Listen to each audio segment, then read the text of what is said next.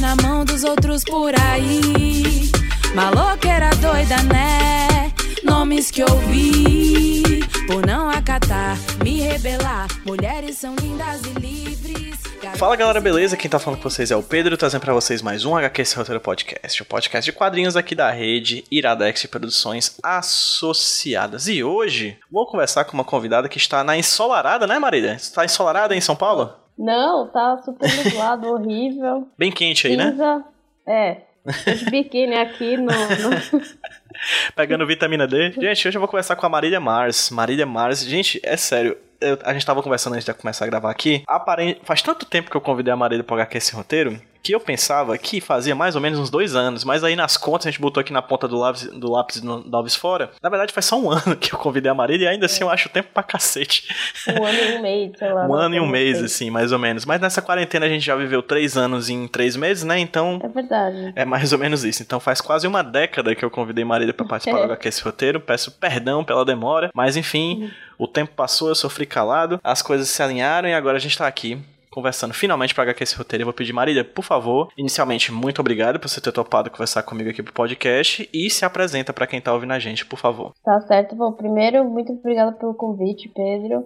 É, é isso que você falou, né? Nossa, um ano, muito tempo, mas bom, antes tarde do que nunca, tô muito feliz de estar aqui. Ah, fico muito feliz, muito, muito contente, assim, porque eu sei que várias pessoas, vários quadrinistas que eu admiro já participaram aqui do podcast, é um podcast legal. É, então, obrigado. Bom, eu me chamo Marília eu sou ilustradora e quadrinista nas horas vagas, porque na- no horário comercial eu trabalho com tipografia, que é montagem de exposição que é difícil pra caramba ver de quadrinhos e ilustração, caso, caso alguém tenha essa dúvida aí. E eu fiz o meu primeiro trabalho de quadrinhos grande, longo, né?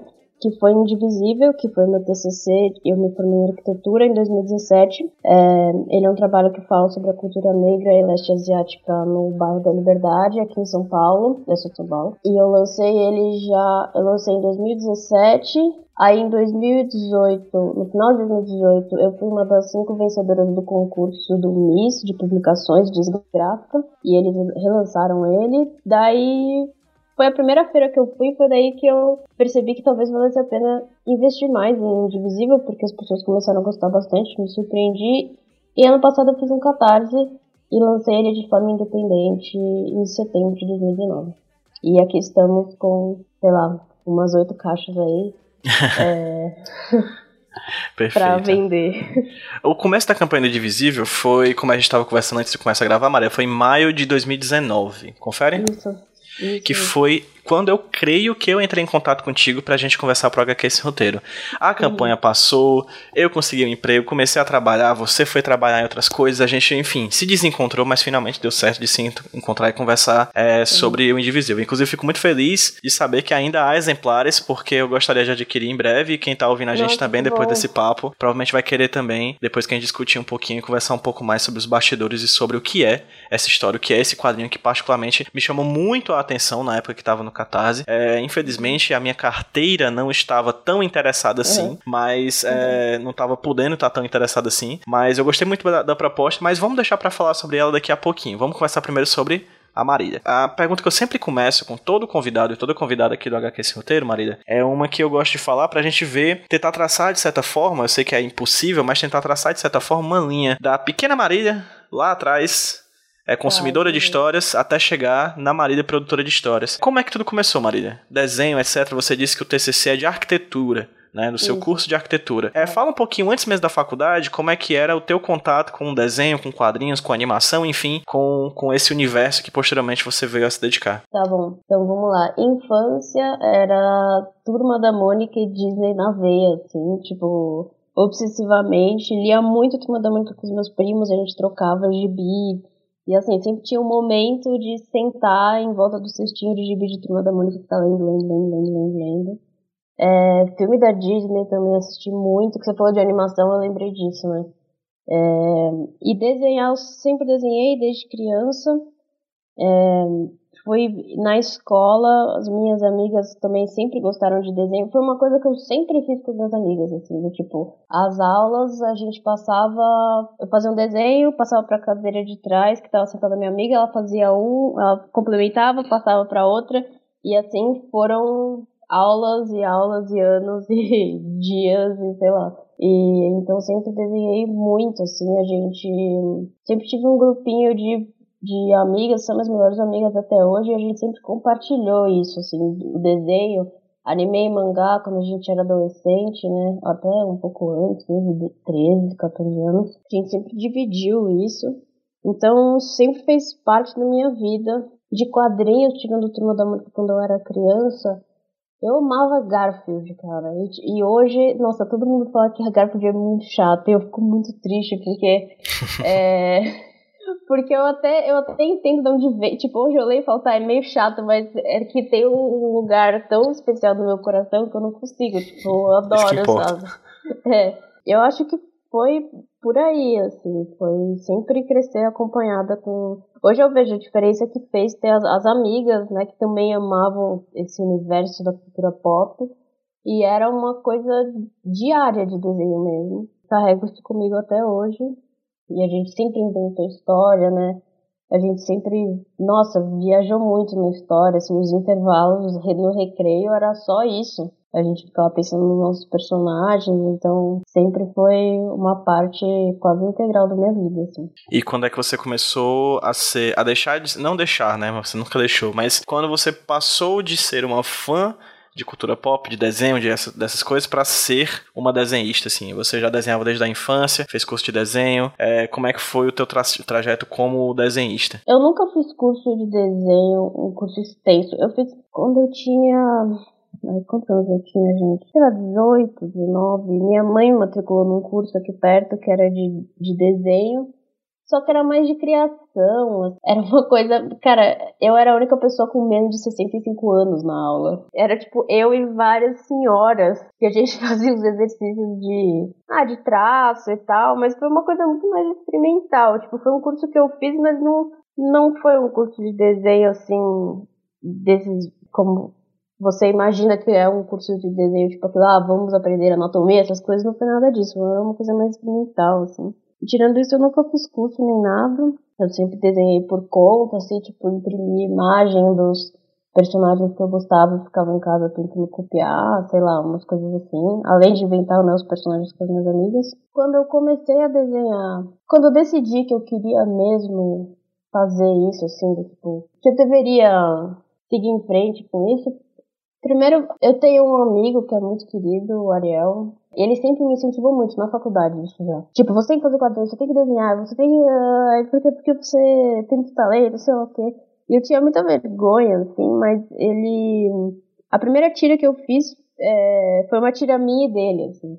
Foi a primeira vez que eu fiz uma tira, tipo, produzi um quadrinho de fato, assim, mesmo que fosse uma coisa curta e assim. Depois disso, eu quando o negócio ficou sério, vamos dizer assim, foi quando eu fiz intercâmbio, eu fui o último grupo de pessoas a ganhar a bolsa do Ciências Sem Fronteiras. Não sei se sabe esse programa, esse programa que teve no governo. Sim, sim, saudoso. No último ano do governo Dilma, exato. Eu tava lá e, e eu fui, eu fui desse último grupo de pessoas. Ainda bem, porque nossa, foi a coisa mais incrível da minha vida. E eu caí numa, não escolhi, eu caí numa faculdade nos Estados Unidos, em Oregon, que é na costa é, oeste dos Estados Unidos, que é uma das poucas é, faculdades dos Estados Unidos que tem o curso de quadrinhos como parte da grade. Uma cadeira ou curso mesmo? É que assim, lá você tem, tipo,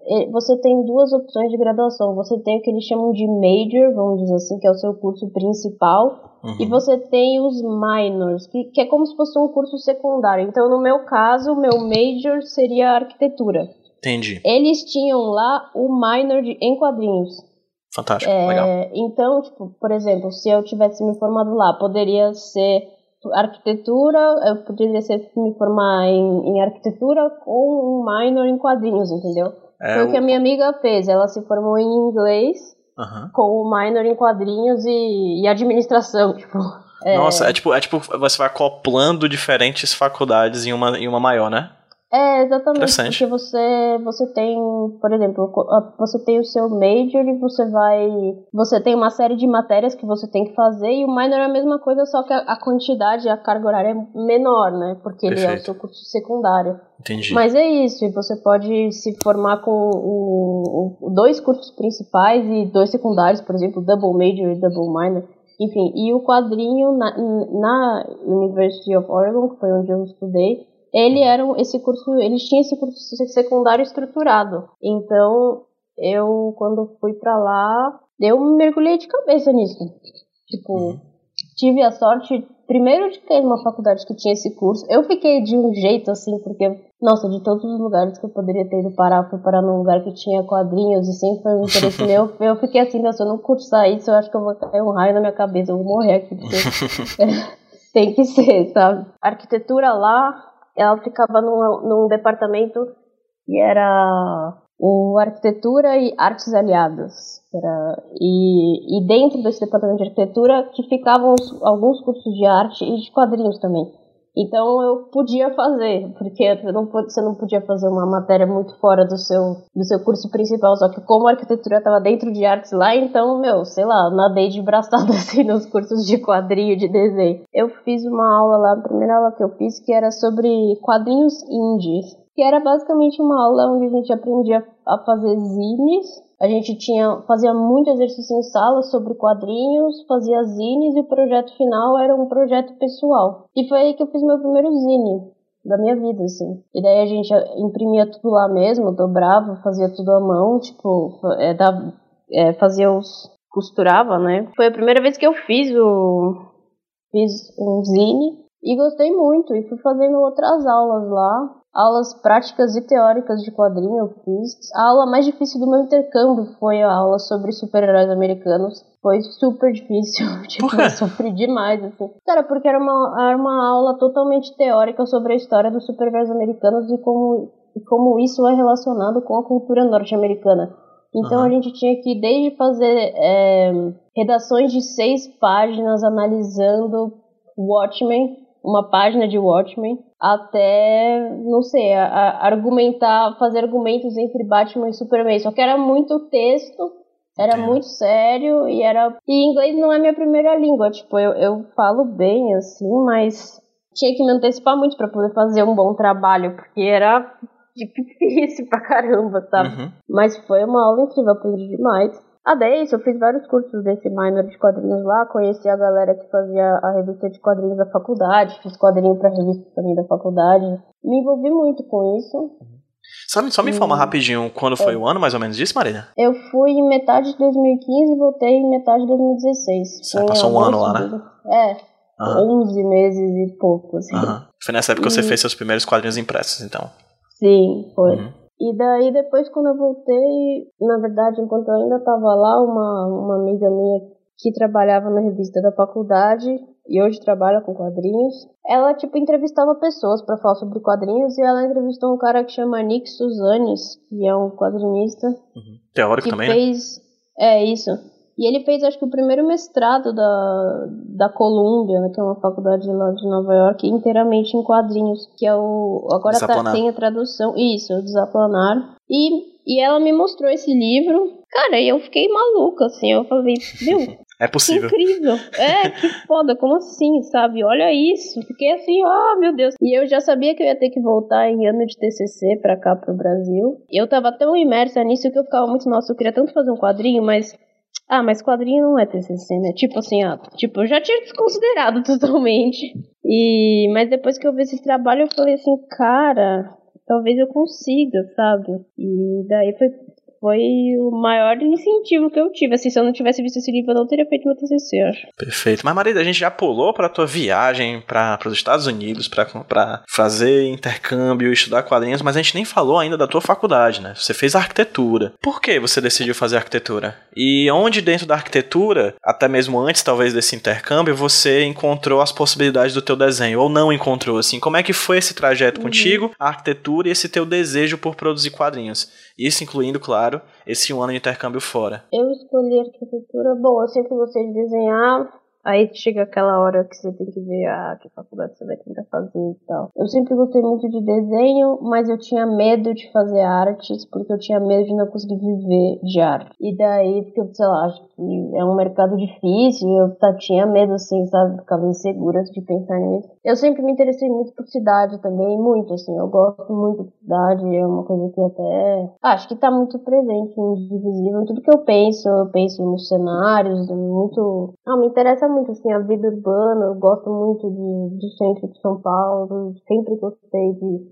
andar por aí, tipo, eu sabia que arquitetura, eu pensei que arquitetura talvez pudesse juntar um pouco dos dois, porque eu sabia que tinha desenho envolvido, né? E também eu tinha esse interesse mais por cidade, que é, na verdade, mais por urbanismo. A faculdade de arquitetura e urbanismo, né? Mas, então, foi por isso que eu escolhi, assim, ah, então acho que talvez eu consiga, talvez o curso traga, traga um pouco das, dessas duas coisas que eu gosto. Na faculdade tinha tinha um curso, tinha uma, a gente tinha uma aula, toda quarta-feira tinha aula de desenho. Daí nem sempre era é, literalmente desenho, às vezes eram coisas do tipo, a gente fez um projeto de um, uma luminária, a gente fez intervenções na faculdade, tipo, meu grupo fez uma rede de cordas assim num canto da faculdade, tipo, era uma mistura de, de tudo. Eu sempre tinha espaço para desenho assim na faculdade na hora de na hora de entregar os projetos, tinha muita gente que desenhava, eu inclusive, às vezes, é, como ia ficar o projeto, tipo, desenho meio a mão livre mesmo, não desenho, não, não só desenho técnico, né? Tinha essa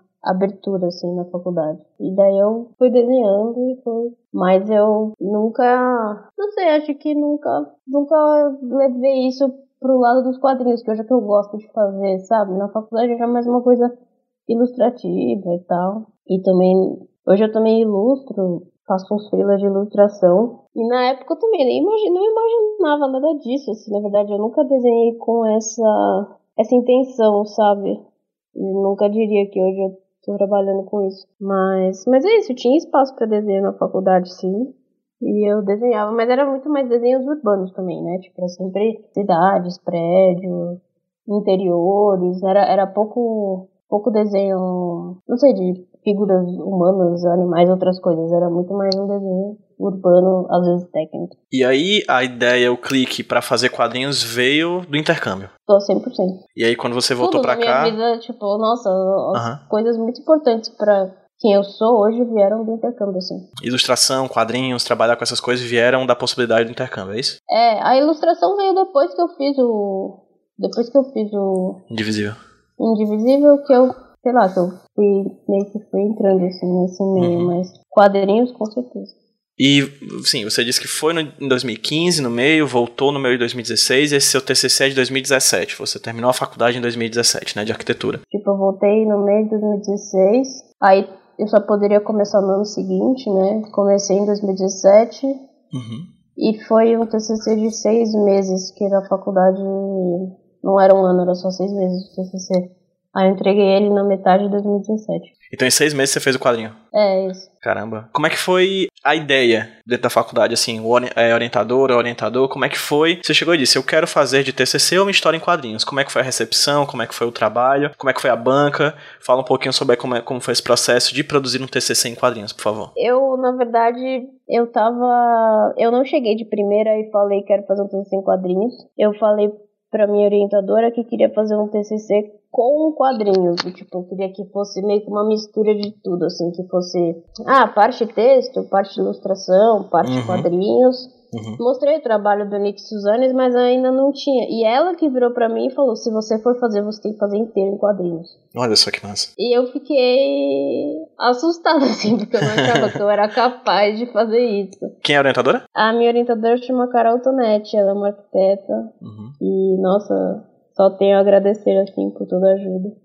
Aí foi ela que propôs isso. É, ela que falou, tipo, não, primeiro me mostra um desenho seu aí. Daí, tipo, mostrei, ela falou, é, mostrei um quadrinho que eu tinha feito lá. E daí ela falou, você tem que fazer inteiro em quadrinhos. Nossa, mas será que dá? Falou, dá sim, você consegue. Daí eu fiz, sei lá, aí eu fui, fui atrás disso. Foi. Eu tinha muito medo, assim, porque eu nunca. Eu nunca tinha finalizado uma página. Tipo assim, quando eu fiz quadrinhos lá no intercâmbio, eu tava começando, então. Sei lá, eu não sabia nada assim de caneta, de material, de. sei lá, nanquim, não sabia nada.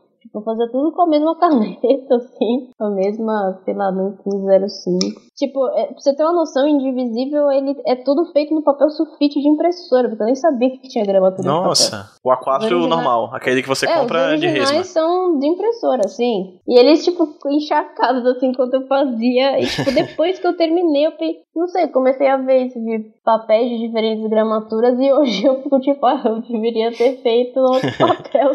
Mas nem isso eu sabia. É...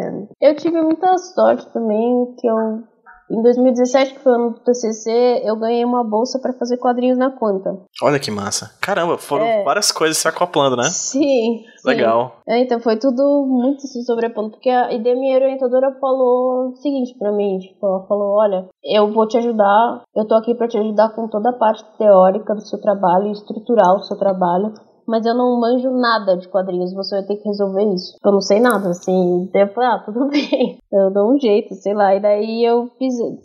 Porque eu tinha ganhado essa bolsa, eu comecei a fazer quadrinhos toda quarta na quanta. E foi lá que eu aprendi que, não sei, existiam outras canetas que eu além do Nankin 05. É, que tinha o pincel e que tinha outros materiais que eu poderia usar. Só, só faltou o papel, mas tudo bem. O magenta, eu tive ela com magenta King, e ele me passou, tipo, retículas digitais, foi a primeira vez que eu usei, que, elas estão indivisível, né? Mas eu nunca tinha finalizado uma página com tudo isso, sabe? Tipo, canetas diferentes e, e retícula, sei lá. Uhum. Nunca tinha feito, mas no começo eu não achei que eu seria capaz, mas a partir do momento que você começa o trabalho, você fala, tipo, bom, preciso terminar, né? Então vamos fazer. Tipo, não tem, eu não tenho outra opção a não ser fazer, sabe? Você é obrigado a ser capaz, né? É, exatamente. Tipo, não, não tem como, não posso falar, ah, não vai dar, sabe? Tem que dar.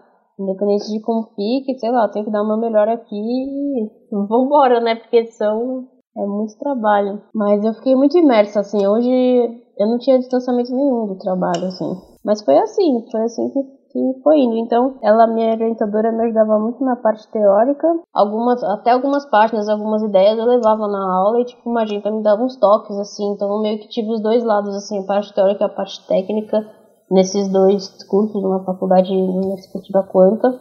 E assim fui fazendo o trabalho. Uhum. É, que parte teórica foi essa? Parte da arquitetura? É, tipo, todo o conceito do trabalho, toda a pesquisa, como que eu ia fazer o roteiro, todo o roteiro, né, que eu fiz.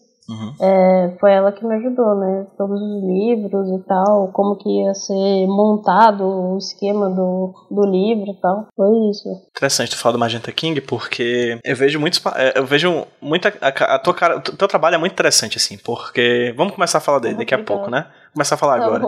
É, eu gosto muito, eu acho muito bonito o seu trabalho, porque ele. Eu, eu, vejo eu vejo muita cara de quadrinho brasileiro, assim. E o que, que eu quero dizer isso? Ele vem de muitos cantos, assim. Você vê as retículas Nossa. bem mangá, você vê uma história que se passa em um Brasil, você vê uma história uhum. que trata de negritude, você vê uma história que trata de imigração, você vê uma história que trata das questões de, de descendentes de orientais aqui no Brasil, você vê uma história de tudo. O Brasil tem muito disso, né? Dessas misturas muitas vezes violentas, uhum. né? Do nosso povo. E isso acaba se refletindo de certa maneira, acredito, no traço que a gente faz, né? No uhum. quadrinho que a gente faz, né? no estilo de quadrinhos que a gente faz. E aí eu vendo o teu quadrinho, ele tem muito disso, assim, que é uma coisa que eu vejo muito no Magenta também. Ele fala de Brasil, mas tem mecas japoneses gigantescos, robô no meio do quadrinho, assim. Então eu vejo que o, a cara do Brasil é muitas caras, assim, quando eu falo de quadrinhos. Uhum. Eu acho isso interessantíssimo. E isso no teu quadrinho é muito claro. De onde veio a ideia do indivisível? Durante o intercâmbio, eu pensava muito em identidade.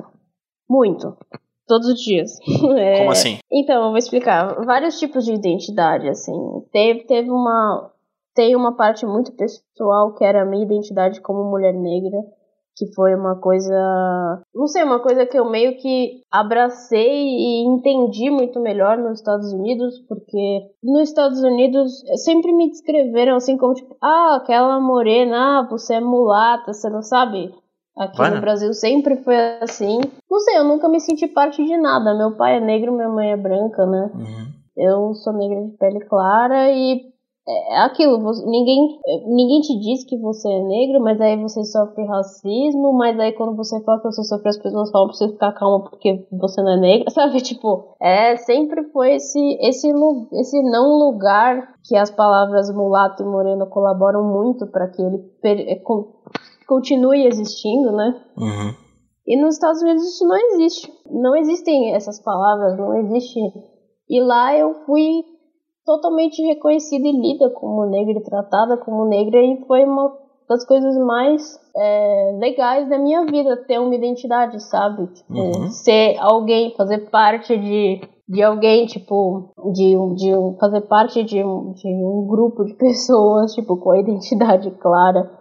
Uhum. Eu lembro até hoje no. Eu fui na reunião lá que era dos estudantes negros. Eu lembro. Nossa, é um dia que nunca mais saiu da minha cabeça, assim. Eu lembro de eu sempre estudei em meios muito brancos. Tipo, muito. Minha vida inteira eu sempre fui, sei lá. Eu e mais dois colegas na escola eram negros. E quando eu cheguei nessa, nessa aula nos Estados Unidos, nesse encontro, eu lembro, tipo, de abrir a porta, tava muito tímida, não conhecia ninguém, mas vamos ver o que que dava, assim. Eu entrei, e cara, era uma sala só com pessoas negras, eu nunca na minha vida uhum. tinha estado num lugar assim. E cara, foi um peso que saiu das minhas costas que eu nem sabia que existia desse nível, assim. Foi uma coisa indescritível, cara. Isso sem nada ser dito, você simplesmente entrou. Sim, foi incrível. Uhum. Foi tipo. Não sei, eu olhava pro lado e todo mundo era como eu, sabe? Tinha, uhum. tipo. E aquilo mexeu muito comigo. E se também ser reconhecida como negra lá, tipo, nossa, sei lá, foi ótimo. Isso foi um dos lados que me fez entrar de cabeça no trabalho, com certeza. Mas não só isso, tipo, eu também pensava não só na minha identidade como mulher negra, mas também a minha identidade como uma paulista nos Estados Unidos, do tipo, uhum. você vê muito, você, eu via muito sobre como, ah, como a cidade ela, ela influencia as pessoas, sabe? As pessoas de Eugene eram muito, muito mais calmas, lá era muito, muito, era muito tranquilo, muito de boa, cidade pequena. E daí tinham outros brasileiros e cada um tinha meio que um estereótipo de onde o outro vinha, assim, eu pensava muito nisso, assim. E quando eu voltei pra cá, eu queria fazer um trabalho sobre identidade. Uhum. A princípio, falar sobre minha identidade negra, ou a, a identidade negra, assim, da cidade, enfim. Não era algo que eu queria abordar de primeira, eu queria falar sobre a identidade da cidade. Cheguei pra minha orientadora e falei isso. E ela disse, tipo, é, tipo, identidade de São Paulo, na verdade, nem você precisava fazer um doutorado, né? Você tem que escolher um recorte um pouco mais menor aí, porque senão não vai ter como. É... E daí eu escolhi o bairro da Liberdade porque durante a minha adolescência eu ia lá com as minhas amigas todo final de semana porque a gente pirava em anime e mangá. É o bairro que eu mais conheço, que eu mais gosto. E queria falar sobre isso porque eu sabia que a partir do momento que eu escolhesse um lugar, tinha que ser um lugar que eu gostasse muito, porque eu sabia que eu ia ter que ir muito lá, falar muito sobre isso. E então não dava para escolher uma coisa que você que tanto faz assim, porque senão eu ia acabar odiando o trabalho. Então eu escolhi o lugar que eu mais gostava. Quando eu levei para sala, lá na faculdade que tinha escolhido a Liberdade, um professor de sociologia meu falou tipo: "Nossa, que legal que você escolheu o bairro da Liberdade, porque a Liberdade também é um bairro negro". E eu tomei um susto. Eu não sabia, eu não tinha ideia, eu não tinha a minha nossa, eu tinha mais pálida noção de que, de que isso era real. Eu falei, como assim a liberdade é um bairro negro, né, cara? Tipo, onde? Aonde tá esse bairro negro que eu não tô vendo? Uhum. E daí que veio toda essa carga emocional identitária minha que falou, mano, eu preciso fazer esse trabalho. Fechou, uhum. sabe? Uhum. Vambora. Uhum. e foi assim que eu comecei a foi assim que, tipo, fechou o tema, sabe? Perfeito. A gente falou muito, Marida. Indivisível, indivisível, indivisível, mas a gente nem sequer explicou para quem tá ouvindo a gente o que é indivisível. é, para quem. Não, assim, eu acho. Não, né? Não é. Eu acho legal porque a gente chegou no tema antes do, do, do objeto, assim. É, é, bom explicar o objeto, né? Falar um pouquinho sobre ele. É, aproveita e explica o que é indivisível. Questões tanto de tema, de abordagem, de personagem, quanto de materialidade, tamanho, sabe? Enfim, fala um pouco mais sobre o que é ah, indivisível. Tipo, detalhes técnicos isso também, é, além disso. Além, sobre o que é. se trata, o indivisível, e no final das tá. contas, o que é que a gente, quando a gente for comprar, quando a gente for adquirir, ou quem já adquiriu o indivisível por meio do Catarse, ou de feiras, etc., é, recebeu e receberá em mãos. Bom, indivisível é o título do meu do meu TCC, que é um quadrinho sobre a cultura negra e leste asiática do bairro da Liberdade. Ele tá dividido, ele é um livro, tá? Mas nossa, é difícil de juntar tudo. Ele é um livro formato A4. Acho que ele tá com 69 páginas, a edição do Catarse, se eu não me engano, ou menos, não sei. Tá quase com 70 páginas. Ele é um livro que tem um formato que você pode começar a ler de qualquer um dos lados. Eu tô com ele na mão aqui, tipo, como se você pudesse ver, mas infelizmente tem uma câmera. Tudo bem. É, porque é difícil de explicar sem, sem mostrar. Tipo, ele Sim. é. Você pode começar a ler de qualquer um dos lados, porque as histórias elas se encontram no, no centro meio. e dividem a mesma página final. De um hum. lado você tem uma narrativa sobre a cultura negra do bairro, porque o bairro no século XIX era um bairro de escravos, e do outro lado você tem uma narrativa sobre o bairro hoje, hoje em dia, que é uma tentativa de, é, de entender como que é o bairro que a gente conhece é, atualmente como o bairro japonês, entre aspas, de São Paulo. Essas duas histórias, elas, elas se encontram no meio, dividem a mesma página final, e a minha intenção com isso era mostrar que, que o bairro da Liberdade ele é um espaço que abriga diferentes camadas do tempo. Ele não é que a história não é uma linha como a gente vê na escola, por exemplo, a gente vê que a história é uma linha do tempo, né? Como se tivesse um, um antes e um depois. Mas na verdade, eu acredito que o que aconteceu, o que passou, não é uma coisa que ficou no passado para sempre e já era e hoje a gente tem uma coisa nova. Eu acho que toda a história do bairro ela está lá ainda, entendeu? Ele, ele foi um bairro um bairro de escravos, mas esse bairro ainda existe lá, ele está lá, entendeu? Tipo, quando a gente pisa na liberdade, a gente está pisando no bairro do século XIX e nós estamos pisando no, no bairro atual. Então, essa ideia das histórias se encontrarem é essa, assim. E você você tem que se atentar para a história porque ela está em todos os lugares que você que você vai, por mais que você às vezes não consiga perceber de primeira, tipo, não, chega, não chega na liberdade e fala, tipo, ah, a liberdade foi um bairro de, de, escra de escravizados, né? É por isso que ele tem esse formato. E daí tem também, antes das histórias, você tem a parte teórica do trabalho, que foi o texto que eu escrevi, porque querendo ou não ele ainda foi um trabalho de TCC, então eu tinha que enviar para a banca um pouco antes e fazer essa parte teórica com toda a pesquisa e tal. Então ela ela tá nesse livro da edição do Catarse antes do quadrinho em si. Eu escrevi mais dois textos sobre dois acontecimentos acontece que se passaram no bairro em 2018. Eu tenho certeza que se fosse em 2017, na época que eu fiz, teria mudado totalmente o trabalho. É, que foi quando encontraram ossadas de ex-escravizados no canteiro de obras de um dos quarteirões ali na Galvão Bueno. Foi uma coisa porque naquele quarteirão ele, ele era um cemitério, de, principalmente de escravos, e encontraram as ossadas de fato durante a construção de um, uma loja, sei lá. Que, e hoje esse lugar ele vai ser o memorial da escravidão, então grande vitória aí, é muito bom. E a outra coisa foi a mudança do nome em 2018, o metrô se chamava, o metrô e a praça se chamavam Metrô Liberdade e Praça da Liberdade e eles passaram a se chamar é, metrô Japão Liberdade e Praça Japão Liberdade. E isso também é uma coisa que com certeza entraria no trabalho se ele tivesse sido feito em 2018, porque, porque na minha opinião isso é mais uma camada de apagamento da memória negra do bairro. O nome Liberdade tem a ver com um soldado negro que foi enforcado na praça. Quando você coloca Japão, você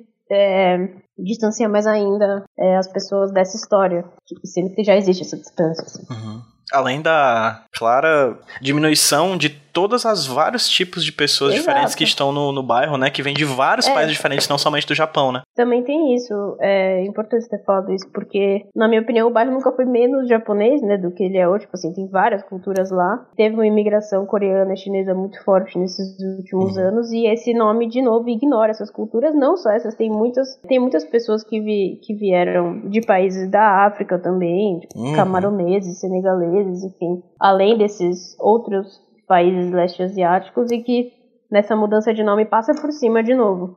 Basicamente uma institucionalização da, do estereótipo, né? É, exatamente. Tipo, uhum. é, Por que, que você vai gastar, sei lá, quantos milhões de dinheiro público para trocar todas as placas das cidades para fazer uma coisa que já existe no imaginário de todo mundo, sabe? Exato, exato. É sério, o fato da liberdade ser um bairro negro, ser um bairro de ex-escravizados, ter uma história vinculada à, escravidão no Brasil, esse período tenebroso de nossa história, só veio à minha mente por causa do teu trabalho, Marília. Eu, ah, eu sou de ah, Fortaleza, né? Eu sou de Fortaleza. Uhum. Eu já fui várias vezes para São Paulo e, sem dúvida alguma, acho que o bairro da Liberdade é o meu bairro favorito, assim. Eu sempre vou para lá, eu sempre passeio. É, é, um, é, é, muito, inclusive, próxima vez que eu for, é, vamos dar um rolê por lá. Mas eu acho, eu acho interessantíssimo passear por, aquele, por aquelas ruas, ver aquelas pessoas. para mim, que sou de Fortaleza, é, é um mundo muito estranho, assim, muito diferente. Eu, eu amo, assim, amo de paixão, assim, o bairro da Liberdade. Nossa, que legal. E confesso que eu não fazia ideia disso. O que é muito é, doido, porque. Não tem como fazer ideia, né? Exato, não está explícito, né? E mais é, do que isso, a gente de Fortaleza, a gente aqui do Nordeste, a gente bate muito nessa tecla que há sempre uma. No Brasil, há claramente, uma evidentemente, uma super, uma super é, centralização nas histórias do, do Sudeste, né? Principalmente em São Paulo, que é o emissor Sim. de histórias pro resto do Brasil. A gente sempre discute essas questões de descentralização, etc, etc. A gente sempre ouve muita história de São Paulo. E mesmo ouvindo muita história de São Paulo, ainda assim, eu, e digo mais, você que mora aí, né, que está aí na liberdade, que está na liberdade todo fim de semana ou quando podia antes da, da, da uhum. pandemia, não sabia disso. O, é, é, são tantos graus de invisibilização de uma história que eu não consigo nem contar, assim. É, com, imagino como é que foi pra ti o choque, assim, como é que foi para você, como é que foi, como é que foi a tua pesquisa no final das contas? Como é que você, com esse start que o professor te entregou, dizendo que era um bairro negro, como é que foi pra ti, assim? É, você falou do choque, mas especifica um pouco mais sobre isso e como é que isso influenciou a tua pesquisa? Bom, primeiro eu fui atrás de entender onde estava esse bairro negro que eu não conseguia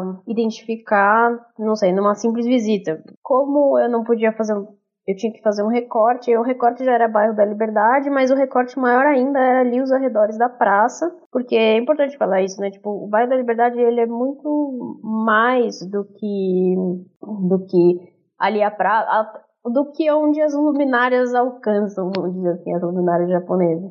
Ele vai muito além disso, essa é a parte turística que a gente conhece, né? E o meu trabalho ele, ele faz um recorte ali dentro dessa dessa parte turística que são os arredores da praça. Eu identifiquei essas duas igrejas que têm uma, uma importância para para a população preta de lá, que são não só de lá, mas de vários outros lugares do, do da cidade, é, que é a Capela Santa Cruz dos Enforcados, que fica ali na esquina da, da praça com a Avenida Liberdade, Igreja Santa Cruz dos Enforcados, desculpa, e a Capela dos Aflitos, que é uma capelinha pequena num beco sem saída ali numa travessa das, da Rua dos Estudantes. E cara, se você estiver passando por lá, você muito muito possível você não ver, porque ela tá super escondida, ela é super pequena, ela tá, ela precisa de um restauro urgente, tipo, e ela tá lá desde 1700 e, e pouco, é muito antigo, porque esse era, o, esse era o quarteirão que tinha esse cemitério, principalmente de escravizados, ele foi o primeiro cemitério público de São Paulo, mas ninguém sabe disso porque, bom,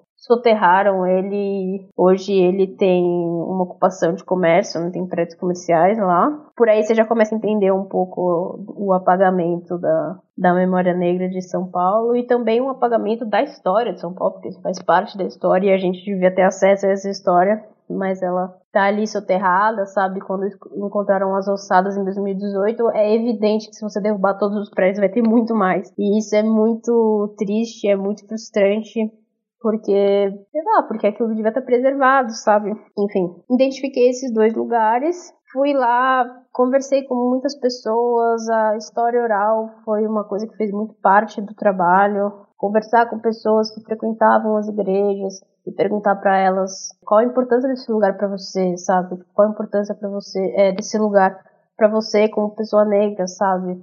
E daí cheguei na história do Chaguinhas, que é uma história popular que é uma, um mito assim de que uhum. esse desse cara que morreu enforcado na Praça da Liberdade, ele era um soldado e ele era negro e foi durante ele foi enforcado na praça Daí tem várias versões da história, várias. Tem a versão que ele foi enforcado porque ele fez parte de uma, de uma, das, de uma revolta pela, pela equiparação de salários, eles estavam sem receber da coroa há muito tempo e, e daí, mas aí tem outra versão que diz que ele libertava os escravos que ficavam confinados na Capela dos Aflitos antes de serem mortos na Praça da Liberdade, que na época era o Largo da Forca. Então, existem várias versões dessa história e as pessoas que me, que me contaram essa versão de ah, ele ele resgatava os escravos aqui eram pessoas negras assim e foi a versão que eu resolvi, resolvi contar também porque tem essa essa importância para essa, uhum. essas pessoas. Então, a história do Chaguinhas desde o começo eu sabia que eu queria contar. A outra parte, né, é, desse lado da história negra foi traçar esse paralelo entre como era o bairro no, no passado e como ele está hoje. Então, tipo, eu faço, não sei, algumas brincadeiras, alguns jogos de imagem, assim, de mostrar o, o os mesmos lugares na época e como eles estão hoje em dia, tipo a Praça da Liberdade, que era o Largo da Forca. Foi mais ou menos, foi mais ou menos assim que eu fui estruturando o trabalho. Isso tudo acompanhado de leitura, pesquisa e conversas e foi uma mistura de foi muito rápido assim, tipo, hoje quando eu paro para pensar, é até difícil você me fazem muito essa pergunta, é difícil você parar assim, tipo, como você fez, porque foi tudo tão rápido e um monte uhum. de coisa. E enquanto eu fazia isso, eu tava elaborando a história do outro lado também, que era que é sobre o bairro atualmente. Então foi tudo junto e misturado, sabe? Você uhum. falou que você conversou muitas, com muitas pessoas é, negras sobre essa história, né? É, com, uhum. essa, essa memória permanece viva, né? No, no, no, na oralidade, né? É engraçado, assim. Você fa falou que eles, eles falavam sobre isso e tudo mais. E, e eu não via, eu, eu, nunca tinha, eu nunca tinha nunca sabia, nunca soube dessa história. É, mas mesmo assim, aparentemente essa história é, permanece viva na oralidade, né? Você falou com pessoas mais velhas. É, é essa, essas histórias Sim. do passado, assim. Você conversou com pessoas mais velhas, mais novas, como é que foi? Fala um pouco mais sobre essa oralidade, fala um pouco mais sobre como é que foi conversar com essas pessoas. E aproveita também já fala sobre também o, o, o outro lado, né? O lado, o, o lado atual. Teve todo tipo de conversa, assim, teve muita. Teve muitas conversas que não levavam a lugar nenhum também, né? Tipo, uhum. Claro, claro. Sempre, sempre tipo, rola. Ah, né? não vou te ajudar. É. Uhum. Nossa, eu fiquei tipo, esperando pra falar pra, esperando pra falar com a pessoa por muito tempo. Ela, tipo, não, não tenho nada pra te dizer. Tipo, é... Acontece. Mas eu conversei com uma, com uma mulher, a Rosângela, que foi maravilhosa. E é uma mulher negra que eu, fui lá com meu pai. Ela tava lá e eu, tipo, cheguei na cara dura e falei, cara, posso conversar com você? Eu tô fazendo um trabalho e tal. E ela foi uma pessoa que, que tinha essa ligação muito forte com aquele lugar. Tipo, a minha avó me traz aqui, desde que eu sou criança. É muito forte saber que os nossos antepassados ficaram aqui, então isso é um lugar de resistência. É aqui que eles ficavam e a gente vem aqui, tem a história do Chaguinhas. Isso é muito importante para mim, sabe? Foi um relato, nossa, incrível. E também que mexia muito com essa, essa ancestralidade também, tipo, e tem esse, esse isso de ser um lugar de resistência, sabe? De saber que os negros ficaram aqui e eles resistiram, sabe? E, tipo, ouvir tudo isso naquela capelinha que tá, cara, quase desabando no meio daquele bairro. Cara, tá totalmente construída para passar uma imagem japonesa, meu, foi muito forte, sabe? Uhum. Eu também falei com duas, porque assim, segunda-feira é, é o dia das almas, e tem uma missa, e tem, tem mais gente também, principalmente na Santa Cruz dos Enforcados. Eu falei com duas mulheres que eram que tomavam a frente assim desse é, dessa missa e desse também tem um circuito maior de igrejas, enfim, que eu também não entrei, no, não explorei no trabalho, mas a, a Santa Cruz dos Enforcados faz parte dela e tal. E elas também me falaram isso da resistência, é, da importância de, de não deixar essa essa memória é, acabar, né? E, da, e também da história do Chaguinhas. Na, na, na Santa. Não. Na Capela dos Aflitos tem a porta do Chaguinhas, né? Que é tipo, é uma, é uma porta, tem várias. Ela tem várias, tipo, várias frestas, assim. Então, ele tá enterrado ali, né? E daí você faz o seu pedido, bate na porta três vezes e coloca o seu pedido na porta. E faz o seu pedido pro Chaguinhas, né? Tem, tem um daí... quê de misticismo, né, nisso, que permanece até hoje, né? Sim, nossa, sim.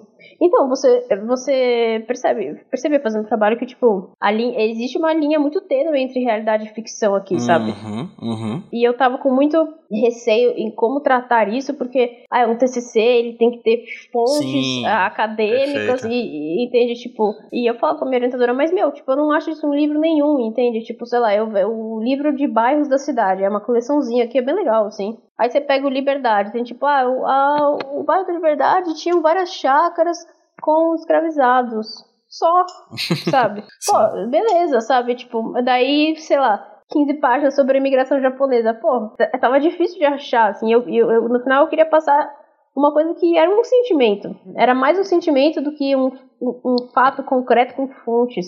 Por isso que acabou sendo tão importante conversar com essas pessoas. Teve mais gente que me falava da importância do Chaguinhas, né? Tipo, ah, é, é, a importância dele para a igreja. Uma diferença da narrativa, assim, entre pessoas negras e pessoas brancas, assim, tipo, eu vi que ele era, que ele era negro e que ele era branco, dependendo de com quem você conversava, sabe? Hum. Também não há registro fotográfico nem nada, assim, né? Só. Cara, tem um quadro de uhum. 2008. 2008. Lá na. Tem, tem uma foto indivisível que eu coloquei desse quadro. Tem uma uhum. foto. Um, esse quadro de 2008, dele preso lá, é, tipo, é, acorrentado assim dentro da Capela dos Aflitos. Mas eu sempre digo isso: esse quadro é um, é um Michael Jackson. Você vai ver, tipo, eu te mando uma foto depois. Cara, é, é o Michael Jackson, entende? Tipo, é obviamente, essa referência é evidente. Gente, e eu acho que não é uma coincidência, porque o Michael Jackson, ele é. Cara, é, o Michael Jackson é o quê? É a personificação do limbo racial, né? Tipo assim, ah, cara. Da, a figura transitória, né? De... Exato. Tipo, Sim. pô, o Michael Jackson é negro ou é branco, entendeu? Aham. Uh -huh. E eu que, me identifiquei muito com isso. isso que doido, porque. Véio é, exato. Tipo, e eu me identifiquei muito com isso porque é o lugar que eu sempre ocupei, saca? Uhum. De, de ninguém nunca ser dito a minha identidade negra, mas quando iam me elogiar, me falavam que eu parecia Hale Berry, que foi a primeira mulher negra a ganhar um Oscar, entende? Uhum. Uhum. Tipo, mas eu não era negra. Tipo, uhum. então eu falei, nossa, muito bom, né? Tipo, vou fazer ele negro de pele clara. E é uma coisa, e é esse embranquecimento, né, de, de figuras negras que rola. Do, tipo, a última vez que eu fui lá tinha um quadro novo que ele já tinha um olho verde, gigante, um olhão, um olho enorme, assim, bem verde água, assim, eu falei, porra, dá dois anos ele, eu vou, eu vou chegar aqui o cara vai estar tá loiro, entendeu? É, é Gente, é complicado isso. É, é muito louco isso, porque. E foi uma coisa que eu quis fazer, tipo, vou fazer ele negro de pele clara, mas eu não, não vou eu não vou fazer ele branco, sabe? Tipo, não, não vou fazer, velho. Não, não vou contribuir pra essa narrativa, sabe? Porque isso também é uma forma de de apagar uhum. essa memória negra e tal. E por seu lado, uma forma de existência também. Também é, exatamente. O, mas é, as histórias são infinitas versões, desde, desde a identidade dele. Ah, ele foi enforcado na praça e a, a corda se rompeu três vezes antes Nossa. dele morrer. A corda se rompeu quatro vezes. Isso é muito Não, lenda. A corda se rompeu duas vezes e a cabeça dele rolou até a capela. Tipo, tem várias versões. Uhum. Tipo, a cabeça dele rolou a Rua dos Estudantes abaixo para parar na frente da capela. São várias versões, assim. Eu li um livro na época para fazer o TCC que era, ai meu Deus, seis passeios pelos bosques da ficção do Roberto Eco. Calma aí. É, seis passeios pelos bosques da ficção. Uhum. Eu gostei muito desse livro, que ele fala exatamente sobre isso, do tipo, você, quando você vai fazer uma narrativa ficcional, você tá num bosque e você tem que escolher que caminho seguir. E às vezes eles tangibilizam a realidade e às vezes não. É, e eu tinha esse medo de estar de tá fazendo um trabalho acadêmico e não, me, e não ser uma coisa totalmente, sabe, galgada assim na realidade, pé no chão. Só que a minha. E, e a minha orientadora falava: você está fazendo uma ficção histórica. Uhum. Você está fazendo um trabalho de ficção. Sabe? Tipo, não se esqueça disso. E isso te dá a liberdade de, de brincar com essas duas coisas, né? Então foi, foi por aí, assim. E como é que foi, no caso, a apreensão das histórias sobre essa história mais recente da imigração japonesa? Porque uma coisa que, me, que eu me perco um pouquinho nos tempos, Marília, é quando não vou deixar, não vou dizer que deixou de ser um bairro preto a liberdade, porque nunca deixou de ser como você muito bem falou. Mas quando que acontece essa mudança de um discurso que a gente até falou aqui, que é institucionalizado, né? É, se vende uhum. até por questões de turismo, né? Esse, esse, essa visão do, de um bairro japonês, é, uhum. entre aspas. Eu, eu me perco mais ou menos nas épocas e nos tempos quando é que essa transição acontece, se é que há uma transição sobre dessa, dessa mudança e como é que se dá a imigração japonesa nesse espaço, assim, que creio que você também pesquisou sobre isso pro trabalho e também ouviu muitas histórias sobre isso pro TCC, né? É, então, o, o primeiro navio, né, que é o Kasato Maru, chega em 1908 no Brasil, que primeiro navio com imigrantes japoneses e nos primeiros anos, tipo, vão chegando cada vez mais famílias, assim, a imigração tem, vai até 1940, vem gente pra cá, e vai tendo essa ocupação do bairro. É isso, já tinha tido a, a abolição, né, entre aspas, porque, bom, é isso, teve a abolição da escravidão, mas é, esses escravizados eles não receberam direito de nada, é, foram deixados né, a, própria sorte, foram sendo empurrados pelas periferias porque existia essa é, vamos abrir abrir espaço para não sei para outro tipo de ocupação, né? A abolição foi em 88 e em 1908 já começa a chegar os primeiros navios japoneses, então foi calma que eu sou ruim de conta. 20 anos. 20 anos, é, 20 anos depois. É, não é tanto tempo depois. Não, é não, é pouquíssimo é, tempo. É, tipo, um pouco, na verdade. E daí o bairro foi se consolidando como como bairro japonês. Eu esqueci sua pergunta, era, era sobre isso, mas sobre a. Isso, sobre como é que é se dar essa transição e como é que foi tua pesquisa no caso do lado da, dos imigrantes é, leste asiáticos. Ah, tá. Então, daí a minha pesquisa desse lado, desse lado foi, foi mais ou menos assim. Eu, eu fui no Museu da Imigração e eu pesquisei todos esses, esses dados só que ao mesmo tempo eu, eu não, não queria falar da, da história da imigração. Eu queria falar sobre como o bairro é caracterizado hoje. A minha, o meu objetivo na, na verdade foi fazer um, um mapeamento gráfico do bairro. O livro que eu li que me inspirou a fazer essa parte da história foi é um livro de um meu Deus de um francês que chama Georges Perec que é um cara que ele tem um livrinho é minúsculo, assim, que, sei lá, você lê em meia hora o livro inteiro, que chama Esgotamento de um Local Parisiense. É, Tentativa de Esgotamento de um Local Parisiense, que é praticamente, tipo, ele, ele vai num café, assim, tenta lá e fica por três dias escrevendo tudo que ele vê. que massa. Tentando escrever tudo que ele vê, assim. E o livro é totalmente sem sentido, porque é impossível você escrever tudo que você vê, tipo, não dá tempo, sabe? Você tá com lápis no papel, mas o que você já viu já foi, já tem outra coisa acontecendo e então é meio que tipo, ah, ônibus, sinal, verde, amarelo, uma pessoa, tipo assim, é uma maluquice assim o livro, mas é muito legal porque essa tentativa de, cap de captar o cotidiano que na verdade é impossível, porque o cotidiano ele se transforma a todo momento, a todo instante, na verdade, e você quando você disse que você conhece um lugar, você conhece e você não conhece ao mesmo tempo, porque você sabe onde você tá, você sabe chegar lá, mas se você for levar em conta todas essas transformações que ocorrem a cada segundo, o local é sempre outro, entende? Uhum, uhum. É, foi isso que eu tentei fazer, só que ele us usou o texto, né? E eu tentava com desenho. Então eu ia. Ah, eu ia de ônibus pra liberdade eu ficava no ônibus, tipo, desenhando tudo no caminho, na mesma folha, assim. Aí eu chegava lá e sentava e tentava desenhar tudo que eu via e, tipo, ficava sempre isso, um, não sei, um monte de uns pedaços de um monte de coisa. Eu fui criando a narrativa a partir disso. Eu queria, tipo, fazer esse mapeamento do que era o bairro, do o que a gente encontra lá, o que eu via, o que. Ah, as comidas, sei lá, os mangás, os bonecos, as pessoas, tudo, tudo, tipo, e inclusive muitos, muitos, muitos elementos urbanos, né? Tipo, ah, os prédios, os postes, as luzes, as motos sei lá, tudo que compõe aquele lugar. E que quando você tenta fazer esse, esse mapeamento, você, você percebe que é impossível, porque o tempo ele, ele transforma aquele espaço a todo momento. Então é justamente essa confusão que eu quis trazer, porque o espaço nunca é ordenado. O jeito que eu achei para fazer isso foi a narrativa que eu criei foi tipo, primeiro tem um tem um, um mapa da minha mão assim, é uma imagem que é a minha mão com meio que o mapa, tipo a vista aérea, assim, tipo Google Maps do, do, do bairro, escrito conheça esse lugar como a palma da minha mão. Tipo, essa mão na próxima página ela vira. Ah não, pulei uma página, mas tudo bem. Depois essa mão vira. Aí cai em todas essas cidades e essas coisas da mão, porque eu digo que, é, conheça esse lugar como a palma da minha mão. Mas a passagem do tempo é, desenhada no espaço me faz mudar de ideia. E daí, tipo, essa mão ela vira e cai todo esse tudo que existe no bairro cai ali, tipo esse bairro cai junto com é, os prédios, junto com as pessoas, junto com as lanternas, as, as plantas, o torre, sei lá, tudo assim. Esse bairro ele vai cair e ele se sobrepõe ao bairro da história do outro lado, que é a história do bairro no século XIX. Nessa bagunça de elementos misturados e caindo, tem eu e um outro cara que é um japonês chamado Carlos, tentando, tipo, achar nosso lugar, assim, que é essa busca por identidade, né? Tipo, que ele, ele também. Esse personagem ele é baseado num cara que eu conheci lá, que eu conversei com ele no Museu da Imigração. Tá, esse personagem é ficcional. Sim. E você sim. está dentro da história. Entendi. Você fez. Tá, ok.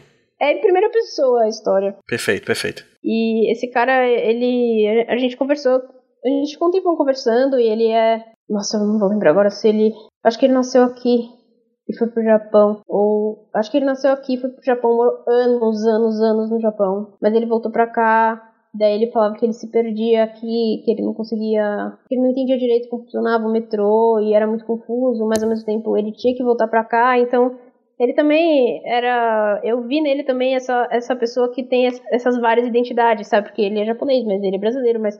Entende? Tipo. Uhum. E, e tem essa, essa transição, né? Sempre de tentar achar o seu lugar, então eu resolvi colocar ele na história também. E daí eu e ele, a gente tá meio que, tipo, nessa bagunça de coisas caindo, tentando voltar pro bairro, assim, tipo, é, achar o nosso caminho. Ah, é basicamente isso. Então o, trabalho foi isso. A ideia foi que esse lugar que tá se constantemente sendo transformado e que transformado que abriga várias identidades ele ele vai se sobrepor ao bairro do século XIX que é o bairro da história do outro lado. Mas no caso do lado do, da questão do bairro atual não tem uma narrativa de um personagem só. É você e esse outro personagem interagindo com o bairro e seguindo É, posteriormente com essa ideia com essa história do, do outro personagem do como é o nome dele? Desculpa do do Chaguinhas. do Chaguinhas né? Sim, do o lado Chaguinhas aparece desse lado também dos dois lados ele aparece Uma coisa que não. É, uma, coisa, uma coisa que me ficou marcado agora dessa fala que tu, que tu trouxe é que a Igreja dos Enforcados, o bairro da Liberdade. O a Espaço da Liberdade era Largo da Forca, né? Uhum. Era um espaço de, de extermínio, né? Sim, a, a Liberdade era o grande epicentro da morte, assim, na época da Caramba. Porque era o cemitério do lado da forca, do lado do Pelourinho, que era ali na esquina da, da Sé. Seguindo a Gente. Avenida da Liberdade pra chegar na Sé. A, a Então Praça da é Liberdade. um lugar de morte, assim. A Praça da Liberdade, se não me engano, é aquela do, do metrô, né? Da estação. Isso, isso. Que é o Largo da Forca, essa mesmo. Que é onde tem a, a, a feirinha e tal, hoje em dia. Uhum, isso. Gente, que louco. Eu não... Cara, é é. incrível como essa história eu, eu não, fazia a menor ideia, Marília. A menor ideia. É que é isso, tipo, não tem como fazer, né? É, é foda, você chegar lá e tem, tipo, o bairro totalmente caracterizado como o bairro japonês, tem um totem do lado do metrô que tem um parágrafo, dentro do pará desse parágrafo tem uma frase falando que no século XIX tinham escravizado no bairro. E, e a questão não é nem sobre a imigração, né, do, do- de- desses, dos imigrantes do leste asiático, assim, é, é realmente uma estratégia governamental, assim, uma estratégia é, Sim. institucional, né? Pela, pela história do Brasil fica claro que, assim, os europeus vieram pra cá pra, além de embranquecer a população, tinha uma, uma, uma parada eugenista, assim, no, na imigração dos europeus. Uhum. Eles, eles tinham mais condições, eles eram pagos, né? Bom, era muito diferente dos, dos negros que foram foram escravizados e explorados. Eu queria poder falar melhor sobre isso, mas é, é porque eu sei que isso dá muita, muito pano pra manga. Quem sabe no É. trabalho futuro aí. É, exato. Eu queria falar mais sobre isso. Eu queria saber mais, tipo, sobre esse paralelo. Mas hoje acho que você vê os resultados disso, né? Enquanto a- Uhum. a população negra ela é ainda muito marginalizada e, e periférica, né? Que são os resquícios dessa dessa escravi escravidão e dessa dessa não reparação de toda essa violência. Uhum. Você tem um- uma população enorme de europeus e sabe que que tem muito mais condições hoje, né? O Bexiga mesmo, o Bexiga é um bairro que eu sei que daria para fazer um trabalho muito na mesma linha de Indivisível. Também um bairro de negros, cara, berço do samba e tipo, você chega lá e só vê bandeira italiana. É bem a mesma linha, assim. Eu, eu sei se fosse para chutar um próximo, o mais próximo eu chutaria o Bexiga. Uhum. Teve isso, daí os imigrantes chegaram com mais condições e eles eram pagos e eles tinham um lugar pra morar, entende? Tipo, É interessante porque o teu, traba- o teu trabalho se encaixa muito numa discussão recente, Marília, de visibilidade e invisibilidade de oprimidos e opressores, né? A gente tá ouvindo, por exemplo, o Uhum. tempo inteiro discussões sobre essas estátuas, né? De escravocratas no exterior e a, a clássica do Borba Gato. Não, não foge muito, né? Dessa discussão, o teu trabalho. que não, eu até eu, eu vi uma, uma, eu vi umas notícias, né, que os próprios o, exist, existem projetos dos governos articulando para retirar essas estátuas e aqui no Brasil a gente ainda tem que lutar, por exemplo, para colocar uma estátua de Zumbi dos Palmares ali no centro, perto do Banespa, sabe? Porque ainda é, eu tava num. Eu fui participar de um. Foi um seminário na USP sobre quadrinhos e tinha o Marcelo Salete, tinha o Rafa Calça, tipo, e tinha. É um outro quadrinista que ele é mais velho, eu não lembro o nome dele agora, eu queria muito lembrar, tô me sentindo mal. Mas ele fez quadrinhos, fez quadrinhos que tratavam da temática do racismo. Vai, e ele trabalhou na secretaria e, tipo, ele disse que quando surgiu esse projeto de colocar a estátua de zumbi, cara, era tipo, ele, ele falou, eu tive que ir pra reuniões onde eu escutava que não tinha espaço para colocar a estátua de, de zumbi em São Paulo, sabe? e daí eu perguntei, quantas estátuas de, de, de, de brancos tem? Ah, 163. E de negros? Duas. Como assim não tem? Entendeu? Tipo, e daí ele falou, além, além desse tipo de, de discussão, e daí que você percebe que o racismo ele é estrutural mesmo. Ele falou, eu, eu participei de reuniões onde as pessoas diziam que, tipo, ah, essa estátua tem que estar na periferia, porque os negros estão na periferia, entende? Meu Deus. É, pois é. E ele falava, e eu tinha que respirar fundo e explicar que, que esse, essa lógica estava errada, ela está equivocada, ela não faz sentido, ela reforça o estereótipo racista. É, ele, uhum. ele deve estar no centro de São Paulo, entende? É uma discussão, assim. Eu não sei o, o, que, o que eu acho que deveria ser feito, assim. Eu acho que eu nunca parei pra pensar sobre isso. A princípio eu falei, tipo, é isso aí, tem que derrubar o movimento dos bandeirantes. Mas eu li um texto falando que, não sei se talvez essa seja a melhor lógica, assim, mas o problema eu acho que a gente só tem essas estátuas, né? Uhum. Tipo, a gente só tem essas estátuas e quando a gente aponta o, pro o problema é, da existência dessas estátuas que é, que para muitas pessoas, para muitos povos, ela simboliza uma violência muito grande, tanto física, psicológica, enfim. As pessoas não querem ter essa discussão. Esse, e esse é um, um, um, dos maiores problemas, eu acho. Esse tema é uma coisa que te instiga a fazer trabalhos futuros, Marília? Status ou tipo. Tudo, pesquisa sobre por, história, arquitetura, em quadrinhos. Assim. É, em quadrinhos. Cara, sim, me instiga muito, assim, eu tenho muita vontade. Eu, tipo, recentemente eu tive uma realização muito triste de que eu, eu não vou viver o suficiente para fazer o tanto de histórias que eu gostaria. Eu fiquei muito uhum. triste quando descobri isso. é, porque é muita história, é muita ideia e é, e é cada vez mais difícil, né? Porque quando eu fiz Indivisível, é, eu só tava fazendo isso. Era meu TCC, eu tinha uma matéria de quarta, tipo, além disso, tudo bem, né?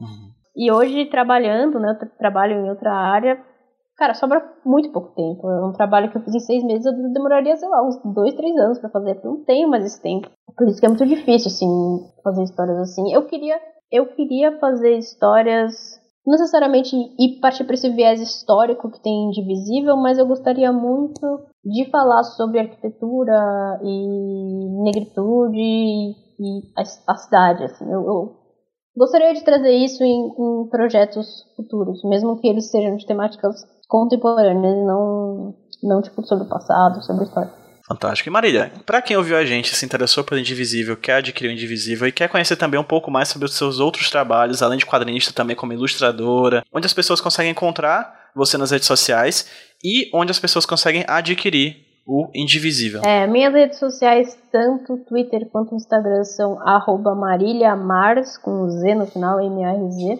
E se alguém se interessar por Indivisível, pode adquiri-lo tanto a versão física quanto digital no meu site, que é www.marilhamars.com.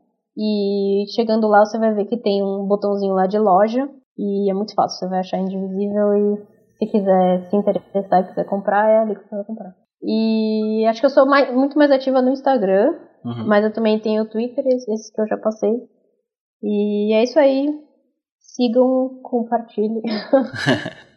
Manda aquele comentário. É, exato.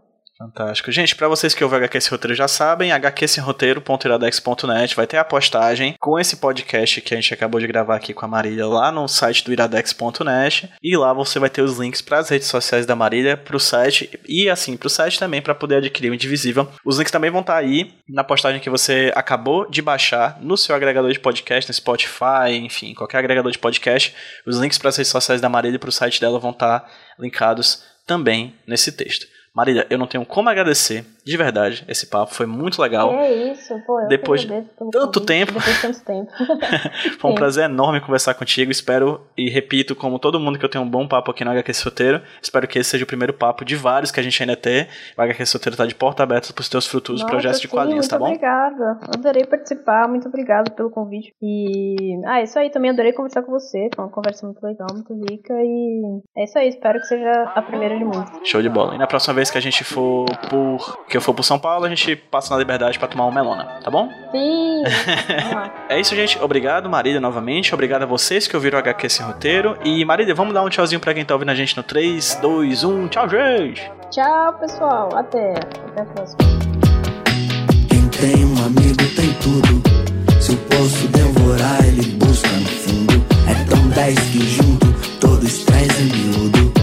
É um ponto pra escorar quando foi absurdo. Quem tem um amigo tem tudo. Se a bala come, mano, ele se põe de escudo. Pronto pro que vier mesmo a qualquer segundo. É um ombro pra chorar depois do fim do mundo. Ser mano igual Gil e Caetano nesse mundo louco é pra poucos. Tanto sufoco insano encontrei. Voltar pra esse plano e vamos estar voltando. É tipo rococó barroco em que aleijadinho era rei. É presente dos deuses. Vimos quantas vezes, como em catequeses. Logo perguntei pra Oxalá e pra Nossa Senhora: Em que altura você mora agora? Um dia lhe visitarei. Ser mano igual Gil e Caetano nesse mundo louco é pra poucos, tanto sufoco insano encontrei. Voltar pra esse plano e vamos estar voltando. É tipo um rococó barroco em que aleijadinho era rei. É presente dos deuses, rimos tantas vezes.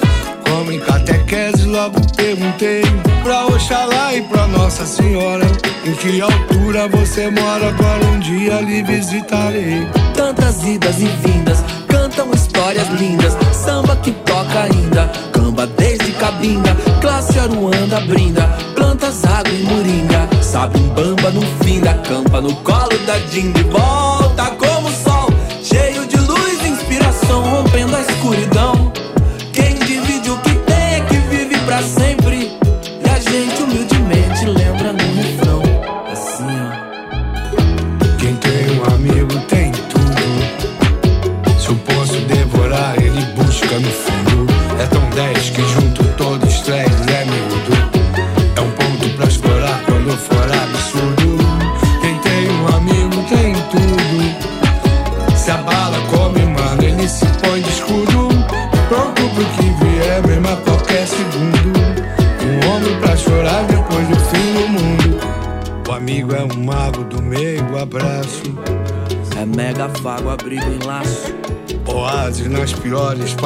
Quando some o chão e as bases. quando tudo vai pro espaço. É isso. O amigo é um mago do meio, abraço. É mega fago, Abriga em laço, oásis nas piores fases. quando some o chão e as bases, quando tudo vai pro espaço. Valeu, MC, obrigado aí. Mais uma vez. Valeu, amigos. É a terceira vez, hein? Opa. Valeu, professor Zeca Pagodinho. Amigo na praça é melhor que dinheiro no bolso, mano. É isso mesmo. Amigo tem tudo. Valeu, meu eterno parceiro, Wilson das Neves. O orixá que tivemos a honra de conhecer em vida. Ô sorte. Quem tem um amigo tem tudo. Se o poço devorar, ele busca no fundo. É tão dez que junto todos trazem miúdo. Pra escorar quando for absurdo. Quem tem um amigo tem tudo. Se a bala come, mano, ele se põe de escudo. Pronto pro que vier, mesmo a qualquer segundo. É um ombro pra chorar depois do fim do mundo.